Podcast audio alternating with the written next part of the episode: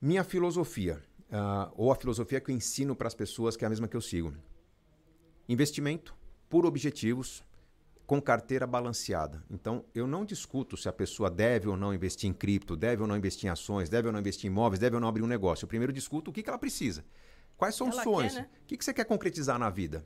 Se você sabe o que você quer na vida, eu consigo começar a desenhar, primeiro, proteção, reserva de emergências. Putz, o que eu apanhei falando sobre reserva de emergências antes da pandemia, né? Não, mas esse cara é muito conservador, é um bunda mole. Tá aí o mercado bombando, é cripto, é ações, fundo imobiliário, ele fala de reserva de emergências, os juros estão lá em 4, 5% ao ano. Gente, se acontece uma perda de emprego, se acontece uma crise, ninguém falava em pandemia. Quando vem a pandemia, quem é. tinha uma reserva estava protegido.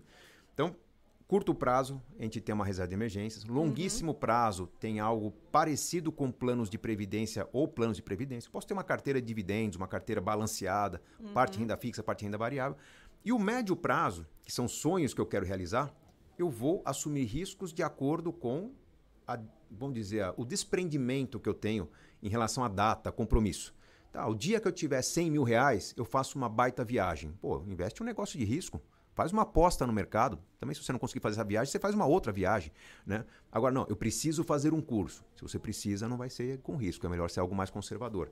Então, a gente está falando de conceitos como alocação, definição bem clara de objetivos, uhum. ter um balanceamento caso você não tenha tempo de acompanhar o mercado. O que é o balanceamento? É, é tipo aquela carteira de previdência.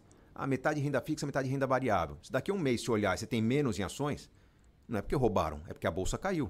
Se você tem que pôr um dinheiro a mais, compra o que está mais que barato. Tá, o que está embaixo. Ah, sempre que cai tem que comprar? Não, não é assim que a gente faz. A gente estuda os fundamentos. Mas se você não tem tempo sequer de acompanhar uma notícia, vai nessa. Né? Vai fazendo o preço médio. Então essa é a minha filosofia. Eu, durante muito tempo, eu fui concentrando minha carteira cada vez mais em ações. Eu cheguei no ápice, acredito que em 2009, 95% da minha carteira era ações. Só que em 2009 meu, minha carreira bombou. É, livros, muitos livros, na verdade, em 2009 foi o ano que eu escrevi três livros, muitas palestras, muitas viagens, muito tempo offline, e eu percebi que aquela carteira de ações que demandava, principalmente perto das crises, uma postura um pouco mais ativa, começava a perder eficiência. Sim. Eu comecei a vender minhas ações e comecei a comprar fundos, fundos multimercados, fundos de ações, fazer experiências com imóveis, experiências fora do Brasil. Com o passar do tempo, a carreira foi ficando mais sufocante, mais, é. mais tempo. Entrei no mundo das redes sociais em 2016. Nossa, o tempo era 24 horas por dia cuidando de números, dados, enfim, vendas. Depois o curso começou a ter sucesso, cuidar dos alunos. Eu percebi que tudo aquilo que demandava muito tempo de mim era um problema. Uh, abandonei todo tipo de investimento ativo, comprar e vender imóveis. Para mim, ir ao cartório é perder uma oportunidade de fazer uma live. Uma live hoje eu coloco 6, 7 mil pessoas. Eu, eu não vou gastar três horas no cartório se eu posso vender alguma coisa durante esse tempo. Então, desistir dos imóveis, desistir do investimento fora, mais por causa de tecnologia. Não sei se você investe fora do Brasil, mas eu comprava casas fora do Brasil. Cara, o dia que você tinha uma oportunidade, eu tinha dois sócios lá fora. Ó, consegui uma casa. Hoje, até o fim do dia, tem que pagar 35 mil dólares. Eu mandava um e-mail para o banco. O banco tinha que ligar confirmando a transação. Nossa. Eu estava na TV. eu estava no avião. Eu estava dormindo, dependendo do fuso horário eu perdi três negócios importantes. Comecei a machucar meu sócio. Falei, vou parar com isso. Então, tudo aquilo que demanda um, uma energia, um tempo, eu meio que abandonei. Hoje, uhum. eu invisto predominantemente através de fundos ou títulos. Minha carteira tem CDBs, LCAs, LCIs Sim. pra caramba. Uh, e grande parte das decisões que eu tomo no dia a dia é em cima do que eu chamo de carteira de vencimentos. Nos últimos 4, 5 anos, eu comprei muitos títulos de renda fixa. CDB de banco pequeno, CDB de banco grande. As debêntures eu comprava com mais frequência, hoje eu compro menos. Tem que estudar a empresa para comprar debênture. Mas é todos os meses eu tenho dois ou três CDBs vencendo. Então já abandonei até o conceito de reserva de emergências, porque eu sei quanto vai vencer, por exemplo, no mês seguinte, eu sei quanto vai vencer no outro mês, então eu estou contando com esse dinheiro. Vai cair na conta. Uh, eu já sei quanto eu vou reinvestir, quanto vai ficar para mim. Então eu meio que estou pilotando uma carteira de títulos com vencimento combinada com uma carteira de títulos que me gera rendimentos poucas ações, um bom volume de fundos imobiliários, alguns... Fundos é, imobiliários você tem? Tem um, um pouco, acho que chega talvez a 7, 8% da carteira. e tenho um bom volume de LCAs cuponadas, que são LCAs que me pagam todos os meses um rendimento, está contratado, garantido, banco AAA, e aquele dinheiro vai pingando na minha conta. Então o que, que eu vejo? Eu vejo que eu tenho minhas contas pagas pelo rendimento do meu patrimônio. Se entrar mais dinheiro algum projeto der certo, eu provavelmente vou comprar mais ativos de renda fixa, ou fundos imobiliários, ou ações pagadoras de dividendos, o que tiver mais oportuno no cenário.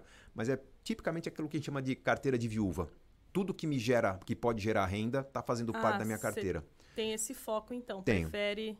Por quê? Os investimentos. Por, é, que... porque eu cheguei na situação de renda. Hoje eu tenho uma carteira que me rende mais ou menos duas vezes e meia, quase três vezes o que eu preciso para manter minha vida. Então, por que, que eu vou construir, ambicionar você, algo? Você abre para o pessoal quanto recebe por dia de dividendos? Ah, eu não gosto disso, não, não, porque ah, isso me expõe. né?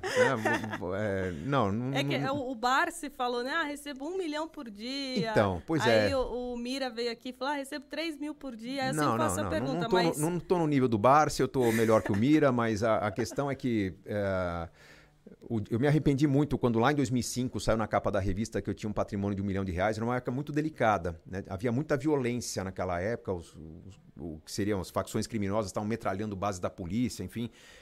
Eu fiquei muito assustado de ter falado do, do, do quanto eu tenho. E não me importa muito o quanto eu tenho. Para mim me interessa o quanto eu ganho. E eu tenho um exercício quase que diário com meus filhos de falar quase que diário exagero, mas toda semana eu, eu, eu, converso com eles e falo: olha, se a gente não tivesse o que a gente tem, se a gente não tivesse mais acesso ao nosso dinheiro, como a gente ia viver? Então a gente tem umas estratégias de sobrevivência, tipo apocalipse, apocalipse zumbi, né? Se acabar o dinheiro do mundo, se o banco travar, o que, que a gente faz? Ah, a gente já falou em morar em trailer, morar em barco. A gente falou, uhum. puxa, não tem dinheiro, vamos ajudar uma entidade que ajuda os outros, vamos trabalhar para uma igreja, para uma ONG, que, em troca de comida, até que a gente mobilize pessoas e comece a criar riqueza de novo. É, é, o dinheiro ele, ele, perdeu bastante da importância na nossa vida. A gente valoriza muito o que nós somos, o que nós fazemos, o que nós experimentamos. Sim. E uh, o dinheiro participa, ele potencializa tudo isso.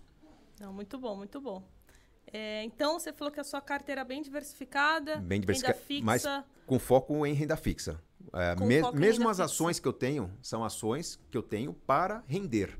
É, não com são foco ações, dividendos. Com foco em dividendos, exatamente. Meu foco hoje é quase 100% renda Aí fixa. Também quase? Quase 100% em renda fixa. É, Caramba, é, é, é, vamos lá, meu conceito de renda... Ações, para mim, que pagam dividendos, são renda fixa. Se eu tivesse imóveis que rendem aluguel, renda fixa. Tá? Mas é assim, o foco é vários renda. possíveis mercados que me gerem renda.